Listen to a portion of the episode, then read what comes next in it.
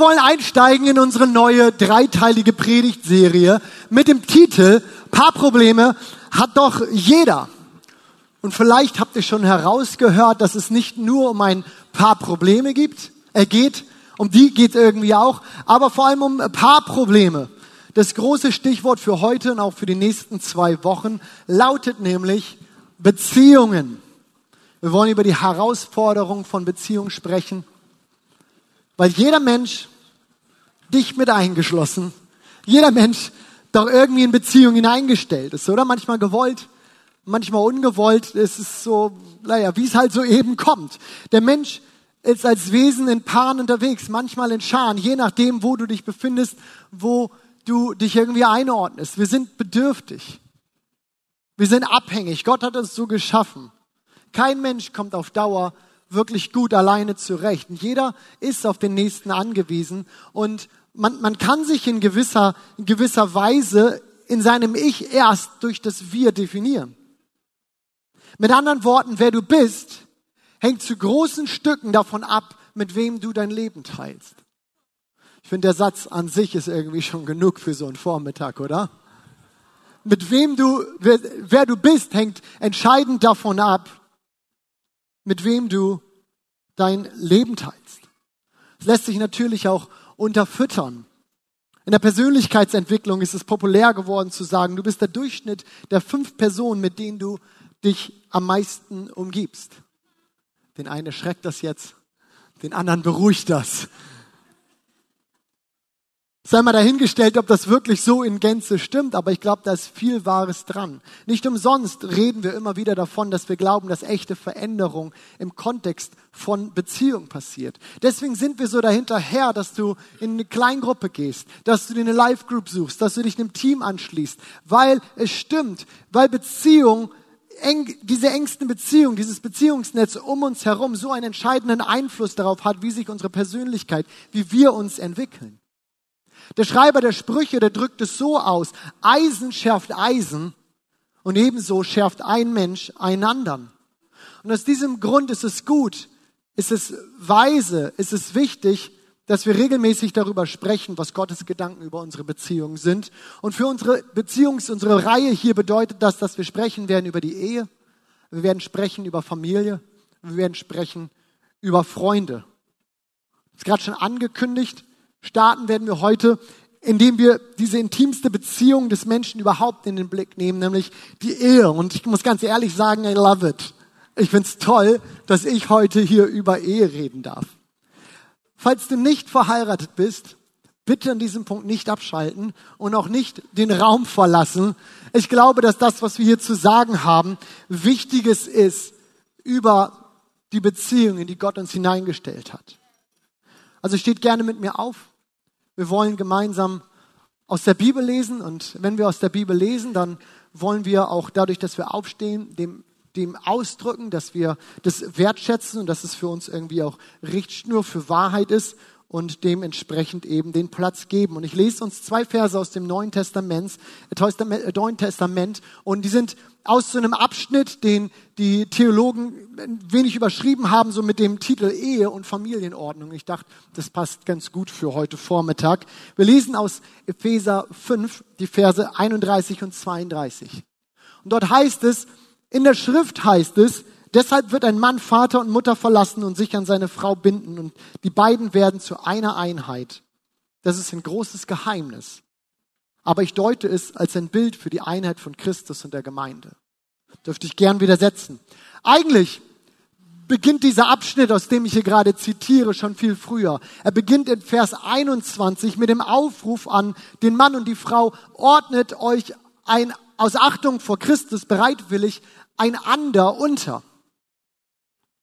Das ist bemerkenswert, denn für uns vielleicht irgendwie selbstverständlich, aber für den Paulus war das bemerkenswert, denn er lebte in einer Zeit, in einem kulturellen Kontext, wo die Unterordnung unheimlich einseitig war. Sie erwart, war erwartet von der Frau dem Mann gegenüber. In der Antike war der Mann der, der, der Ehe und der Familienherr. Er hatte das große Sagen. Aber hier setzt Paulus in, in diesem kleinen Abschnitt über Familie und Ehe so ein erstes Ausrufezeichen. Ein Ausrufezeichen, in dem er von gegenseitiger Unterordnung spricht. Doch dieses Ausrufezeichen setzt schon so den, den, den ersten Ton für das, was wir heute hier hören wollen und zu sagen haben. Denn Ehe gelingt nur in gegenseitiger Unterordnung. In gegenseitiger Rücksichtnahme, in gegenseitiger Wertschätzung, in gegenseitiger Ehrerbietung. Lass uns das im Hinterkopf behalten, weil dieses Gegenseitige, dieses Miteinander wird unheimlich wichtig sein. Aber zurück erstmal zu dem Text, den wir gerade gelesen haben. Das, was wir gelesen haben, sind einige Abschnitte, einige der letzten Abschnitte aus diesem Abschnitt über die Ehe und die Familie. Und Paulus fasst das zuvor Gesagte im Grunde genommen zusammen und er, er, er, er, er schnürt es zusammen mit diesem berühmten Zitat aus 1. Mose 2, 24. Das ist gerade zitiert, dieses Vater und Mutter verlassen. Und er malt als Hintergrund seiner Aussage dieses, dieses Bild vom Garten Eden, wo Gott den ersten Menschen, Adam und Eva, aufeinander zuführt und in, in dieses Miteinander zu dieser Einheit verbindet. Und bevor es dann in 1. Mose 3 zu diesem großen, erschreckenden Sündenfall kommt und alles sich einmal wieder verändert, lautet der Höhepunkt dieser Schöpfungsgeschichte, Mann und Frau sind geschaffen Sie sind in dieses enge Miteinander ge gestellt.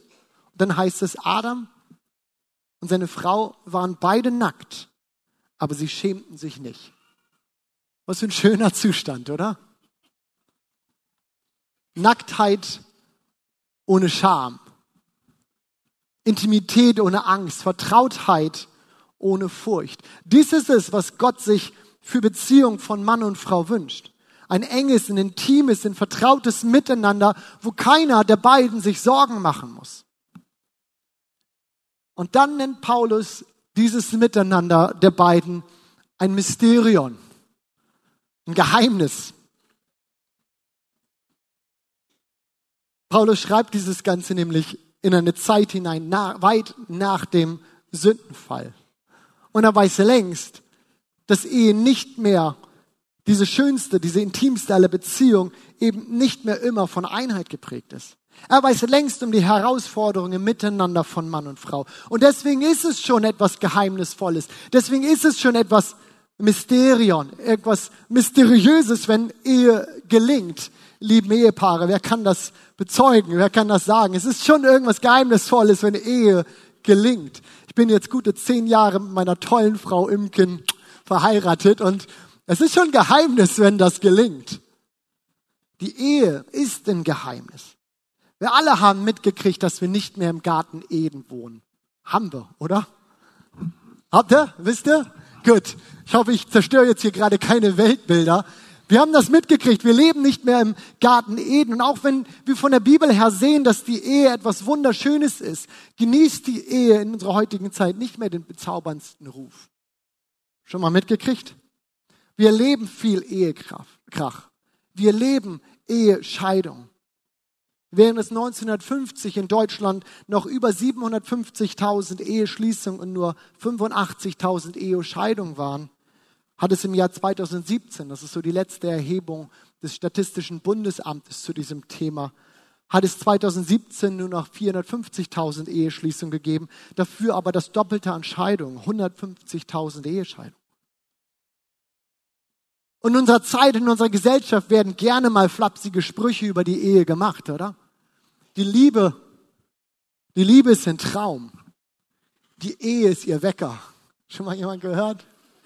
Oder, oder der Viertklässler, der gefragt wird, was, was in der Bibel wohl über die Ehe steht. Und der Junge sagt, Vater, vergib ihnen, denn sie wissen nicht, was sie tun. Die Ehe, die Ehe hat heute einen zweifelhaften Ruf. Und so viele falsche Annahmen über die Ehe stehen im Raum, dass wenn fast 40 Prozent der Ehen geschieden werden, die Ehe doch irgendwie langweilig sein muss, sie doch irgendwie unglücklich machen muss. Oder diese Annahme, dass man möglichst lange zusammenleben sollte, bevor man sich so eng bindet, bevor man in die Ehe geht, sonst kauft man doch die Katze im Sack. Irgendjemand schon mal gehört? Irgendjemand schon mal gedacht? Oder dass wenn man, wenn es in der Ehe nicht so läuft, wenn die Dinge nicht so laufen, wie man sich das vorgestellt hat, man sich möglichst schnell scheiden lassen und einen neuen Anlauf versuchen sollte. Probleme. Wenn wir mit der Ehe in Kontakt oder über die Ehe denken oder mit Leuten über Ehe reden, so schnell stehen diese Probleme irgendwie im Mittelpunkt. Aber wir sollten in dieses Trauerlied über die Ehe nicht einstimmen und die Ehe irgendwie problematisieren. Ein paar Probleme hat doch jeder. Das ist erstmal völlig unabhängig davon, ob wir verheiratet sind oder nicht. Und der Grund dafür, dass Probleme in der Ehe entstehen, das ist nicht die Ehe. Der Grund dafür, dass Probleme in der Ehe entstehen, ist der Mensch. Das bist du, das bin ich. Oder anders gesagt, Ehe kreiert nicht das Problem des Menschen, Ehe offenbart sie. Die Probleme liegen in uns. Und wenn man verheiratet ist, dann wird die Ehe eben die Arena, in der diese Probleme ausgetragen werden. Der Schweizer Philosoph Denis Diremois drückt es mir so aus, wo es doch feststeht, dass die menschlichen Wesen beider Geschlechter von sich allein, für sich allein genommen im, allein, im Allgemeinen nichts nutzen und Neurotiker sind, warum sollten sie zu Engeln werden, sobald sie paarweise auftreten? Beispiel.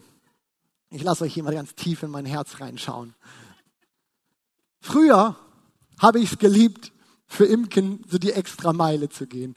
Und bitte wartet noch, damit mich, mich zu verurteilen. Hört euch erst die Geschichte an. Früher habe ich es geliebt, für Imken die extra Meile zu gehen. Ich weiß noch, wie in, in ihrer und unserer Studienzeit, sie hat in Münster studiert, ich mal nach Münster gefahren bin, in ihre Wohnung, um ihr ein Badezimmerregal aufzustellen. Das war eigentlich nur so ein Klickregal. Keine Ahnung, warum ich das machen musste. Aber ich bin da hingefahren. Imken war in der Uni. Ich hatte den Schlüssel zur Wohnung, lieben Zettel daneben gelegt und wieder nach Hause gefahren. Es war selbstverständlich. Ich habe es geliebt, diese extra Meile zu gehen. Ich habe es geliebt, einfach raus und, und, und, und das auszudrücken, was da in meinem Herzen ist. Jetzt die Tage.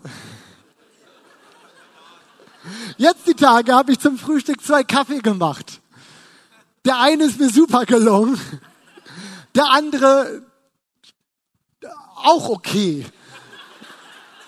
Beim einen Kaffee ging die Kaffeebohnen gerade zu Ende. Beim anderen waren richtig schön neue Bohnen in der Mühle. Und am Ende sahen die beide genau gleich aus. Nur ich wusste darum. Imken wusste nichts. Ja, ich war Gentleman genug, ihr den guten Kaffee zu geben. Aber ganz ehrlich, Hand aufs Herz. Es war ein Kampf. Es war doch ein Kampf. Oder ihr lieben Eltern, wer von euch kennt es? Wer von euch hat kleine Kinder? Ganz mal kurz die Hände hoch. Zu wem spreche ich hier gerade ganz konkret? Okay, und ich will, dass ihr ehrlich seid. Ihr sollt nicht lügen. Steht in der Bibel. Wer von euch kennt es? Du wachst nachts auf. Das Kind schreit. Und du tust so, als würdest du schlafen in der Hoffnung, dein Partner wacht auch auf und geht und kümmert sich um das Kind. Darf ich einmal eure Hände sehen? Der Rest von euch, ihr seid doch Lügner. Ihr traut euch doch nur. Wenn wir sagen, Ehe ist harte Arbeit, dann meinen wir das so. Dann ist das so und dann ist das auch ehrlich gemeint. Allerdings liegt es nicht an der Ehe. Nicht die Ehe macht die Ehe so herausfordernd. Wir Menschen machen die Ehe so herausfordernd. Jede gelingende Beziehung, und da ist es jetzt mal völlig ausgenommen, ob es um eine Ehe geht oder eine andere Beziehung, jede gelingende Ehe ist am Ende auch harte Arbeit. Der Schlüssel zu einer tollen, zu einer erfüllten und leidenschaftlichen Ehe ist nicht das Maß an Verliebtheit, mit dem ich in diese Ehe gestartet bin. Es ist auch nicht die Seelenverwandtschaft, die ich am Anfang gesehen und irgendwann vielleicht hinterfragt habe. Nein, der Schlüssel zu einer gesunden und zu einer erfüllten Ehe ist die Bereitschaft daran zu arbeiten. Punkt. So einfach. Wenn das größte Talent nicht dazu ausreicht, Fußballprofi oder Ärztin zu werden, dann reicht auch Talent nicht allein dazu aus, ein guter Ehepartner zu sein. Es braucht Disziplin und es braucht harte Arbeit, vor allem an sich selbst. Ja, es ist so. Die Ehe ist Freude, die Ehe ist Leidenschaft, die Ehe ist Feuer, die Ehe macht Spaß, die Ehe ist super, aber sie bedeutet auch Blut und Schweiß und Tränen, demütigende Niederlagen und errungene, erkämpfte Siege. Sie bedeutet nicht 24 Stunden Händchen halten, knutschen und irgendwie in den Sonnenuntergang laufen. All das gehört dazu. All das ist super schön. Ehe bedeutet auch kämpfen und warten und vergeben und neu anfangen. Ehe ist so umkämpft, weil sie etwas Wertvolles und Besonderes ist. Die schönste Beziehung, die zwei Menschen irgendwie miteinander eingehen können. Also lasst uns die Ehe nicht problematisieren, wenn das Problem selber doch überhaupt nicht die Ehe ist, sondern das Problem in uns Menschen liegt. Die Ehe ist eine geniale Erfindung Gottes. Wir wissen von, von keiner Kultur und von keinem Jahr, Jahrhundert, in dem die Ehe nicht für das menschliche Leben irgendwie zentral gewesen ist. Es ist richtig, in den letzten Jahrzehnten sind die Eheschließungen in unserem Land, auch in der ganzen westlichen Kultur zurückgegangen. Aber die Zahl derjenigen, die sich nach erfüllter Beziehung, erfüllter Partnerschaft sehen, ist nie geringer geworden. In unserer Seele liegt dieses Verlangen, liegt diese Sehnsucht nach Partnerschaft, die erfüllt ist von, von Vertrauen in Intimität, erfüllt von Hingabe und Liebe. Und so steht die Beschreibung der Schöpfungsgeschichte irgendwie sinnbildlich für die Bedeutung von Partnerschaft für uns Menschen. Schauen wir nochmal zurück auf die ersten Seiten der Bibel. Da lesen wir von, von dem, was, wie Gott alles schafft. Und zunächst ist Adam allein und Gott sieht, dass es nicht gut ist und er schafft ihm ein Gegenüber. Er lässt Adam in den tiefen Schlaf fallen, vielleicht so den letzten, den er in einer langen Zeit hat. Er lässt ihn in den tiefen Schlaf fallen. Und er wacht auf. Und als vor ihm dann seine Frau steht, die ihm vorgestellt hat, bricht es nur so aus ihm hinaus. Er sagt, endlich, endlich, rief Adam aus. Sie ist Teil von meinem Fleisch und Blut. Endlich. Nicht Probleme, Probleme, Probleme. Endlich. Mit anderen Worten, sie gehört zu mir. Sie habe ich gesucht. Sie habe ich vermisst. In diesem Ausruf Adams spüren wir diese Sehnsucht des Menschen nach diesem Vertrauen und der Liebe, nach Partnerschaft, nach Beziehung. Und diese außerordentliche, diese außergewöhnliche Beziehung hier, und hier springe ich nochmal zurück zu dem, was wir eingangs gelesen haben. Diese Beziehung bezeichnet Paulus dann nicht nur als dieses Mysterium, dieses Geheimnis, wie auch immer das gelingen kann. Wir haben gerade darüber gesprochen. Nein, er sagt, dieses Geheimnis deute ich sogar auf die Beziehung von Christus zu seiner Gemeinde. Was für eine Aussage. Ich lese uns das nochmal. Das ist ein großes Geheimnis. Ich aber deute es als ein Bild für die Einheit von Christus und der Gemeinde. Paulus knüpft dabei einen Vers an, den er ein paar, ein paar Sätze vorher geschrieben hatte, Vers 25, wo es heißt, ihr Männer liebt eure Frauen so, wie Christus die Gemeinde liebt, für die er doch sein Leben gab. Dieses Geheimnis ist nicht einfach nur die Tatsache der Ehe an sich.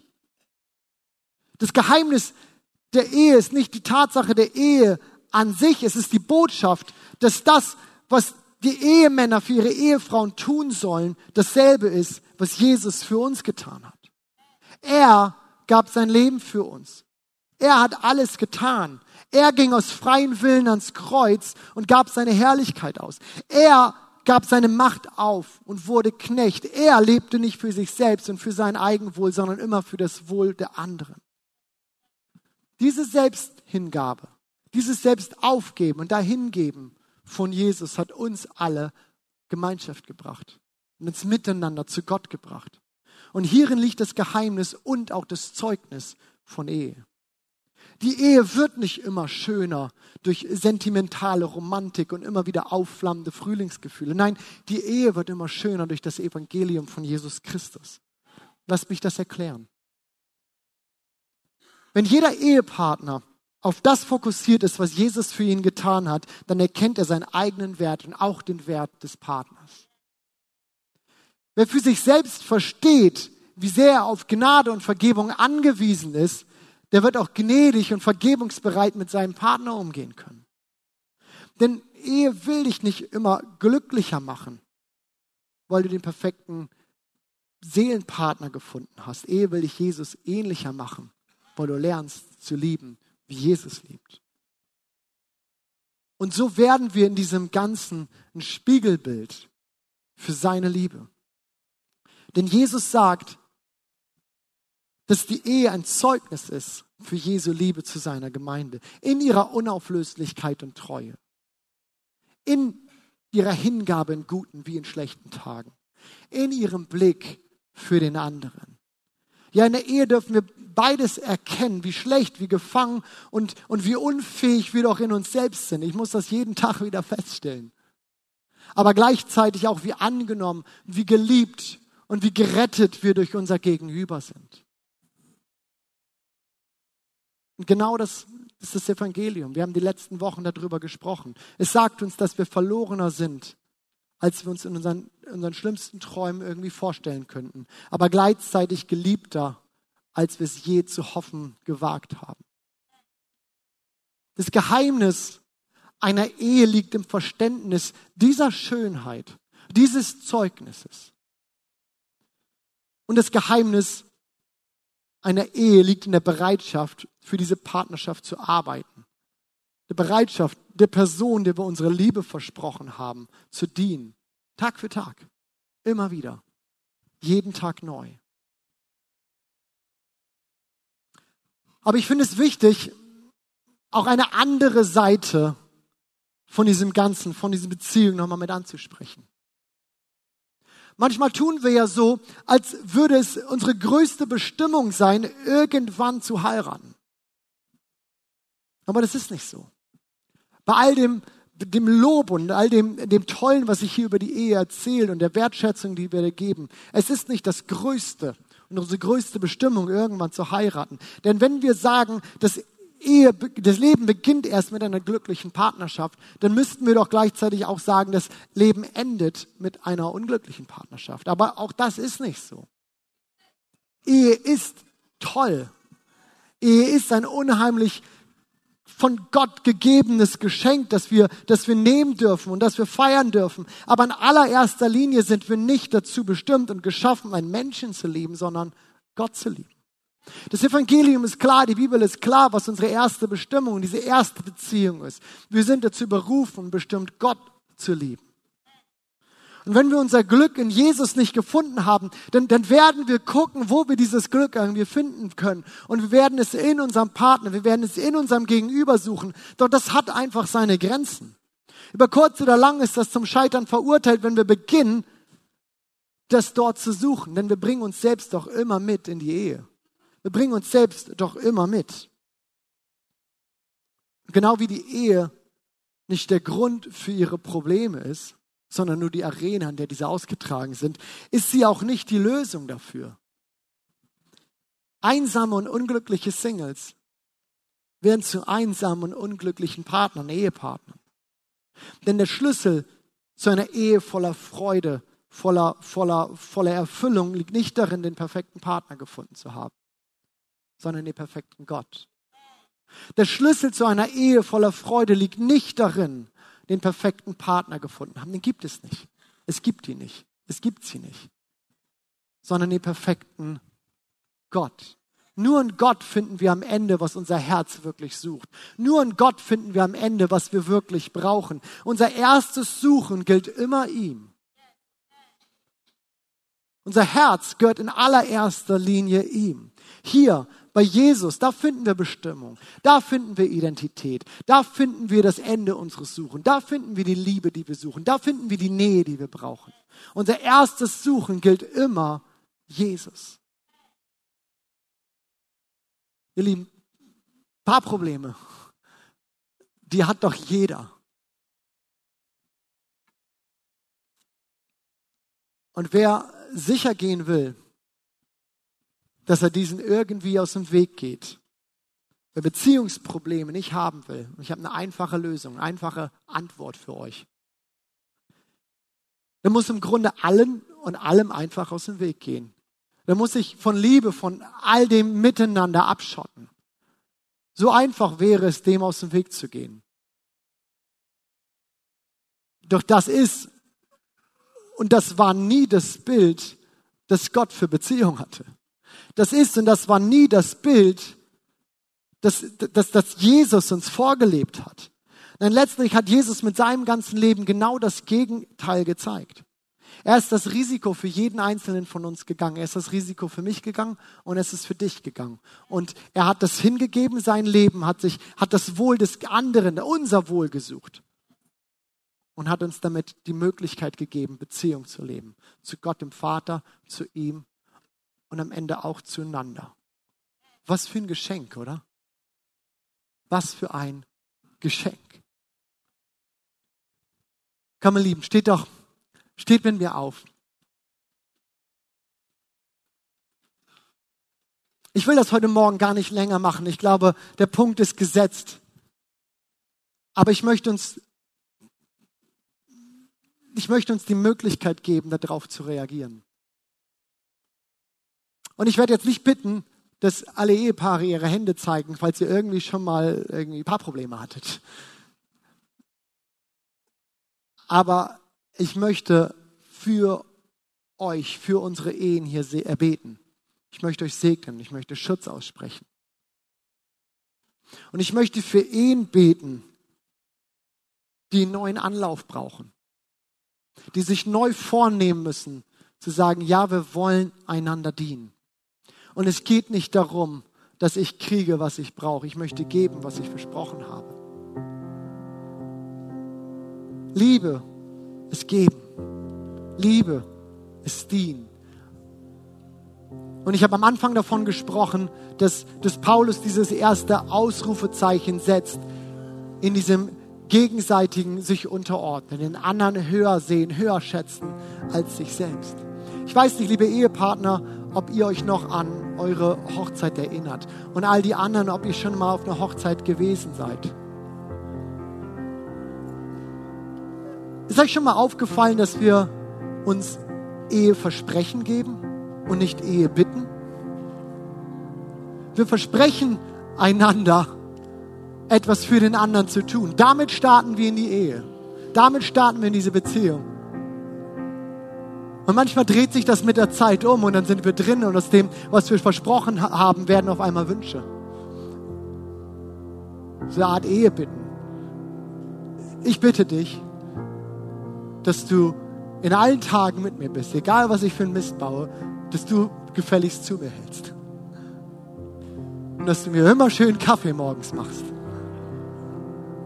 Nein, wir versprechen, ich will mit dir sein, ich will dir treu sein, ich will dich lieben, ich will dir dienen, in guten wie in schlechten Tagen. Warum? Weil Liebe eben dieses Geben ist. Und ich möchte uns daran erinnern heute Morgen, dass Ehe, das Lieben ein Geben ist. Vielleicht ist hier die eine oder andere Ehe, die neuen Anlauf braucht. Und wir für uns entscheiden, zu sagen, ich will geben. Ich will geben. Vielleicht ist hier die eine oder andere Beziehung, die sagt, ich brauche das. Ich will geben. Und vielleicht ist ja auch der eine oder andere, der diesen Anschubser nochmal braucht und sagt, ja, und ich möchte meine Beziehung auch in diese Verbindlichkeit stellen, dieses Versprechens, meinem Partner gegenüber zu sagen, ich möchte nicht nur irgendwie mit dir zusammen sein, sondern ich möchte dir das so versprechen, in guten wie in schlechten Tagen. Ich will dir treu sein und das, was wir hier haben, das soll eine Beziehung sein, die in diese Intimität und diese Verbindlichkeit gestellt ist, die wir hier Ehe nennen. So möchte ich beten für uns alle, die wir in Beziehungen und in Ehen stehen. Und ich möchte für Menschen beten, die ihr Glück, die Identität vielleicht in was anderem als Gott gesucht haben, vielleicht in der Beziehung. Du hast Verletzungen davon getragen. Und ich möchte beten, dass dort Heilung eintritt. Und dass du in Gott, in Jesus findest, was du suchst. Jesus, so will ich dich darum bitten. Ich will dir danken, dass du uns die Ehe gegeben hast. Und will ich um Schutz, ich will dich um Bewahrung und um deinen Segen bitten für all unsere Ehen hier. Ich bete, Jesus, dass du unser Herz so drehst und veränderst, Vater, dass wir immer wieder verstehen, dass es ein Geben ist, ein Dienen, ein dran arbeiten und für unseren Partner da sein. Jesus, ich bitte dich, dass du Liebe ganz neu entfachst und Bereitschaft zu investieren. Ich bete, Vater, um die Paare, die einen neuen Anlauf brauchen. Herr, dass du ihnen Gnade gibst, Entscheidungen treffen zu können füreinander. Und ich bitte dich, Jesus, dass wir hier eine Gemeinschaft sind und uns die Gnade dazu gibst, indem wir uns gegenseitig unterstützen, und supporten, dem anderen irgendwie die, die, die, den, den, den Schubser, die Hilfe geben, dran zu bleiben, wieder dran zu arbeiten, wieder was zu tun und Ehe hochzuhalten. In dem Verständnis, es ist auch ein Zeugnis in deiner Beziehung zu uns als Gemeinde. Und ich möchte bitten für jeden Einzelnen, der hier im Raum ist und in, in Beziehung irgendwie Verletzungen davon mitgetragen hat, weil wir vielleicht mehr gesucht haben, als wir dort finden konnten. Und ich will dich bitten, Jesus, dass du uns unser Herz bewahrst. Und wir wollen unser Herz auf dich richten, zurückführen auf dich und sagen, Herr, du sollst unser erstes Suchen sein. In jedem Tag. Und wir wollen unsere Prioritäten, unsere Wünsche neu ordnen und sagen, Gott, an allererster Stelle du, dann unser Partner, dann alles andere. Amen.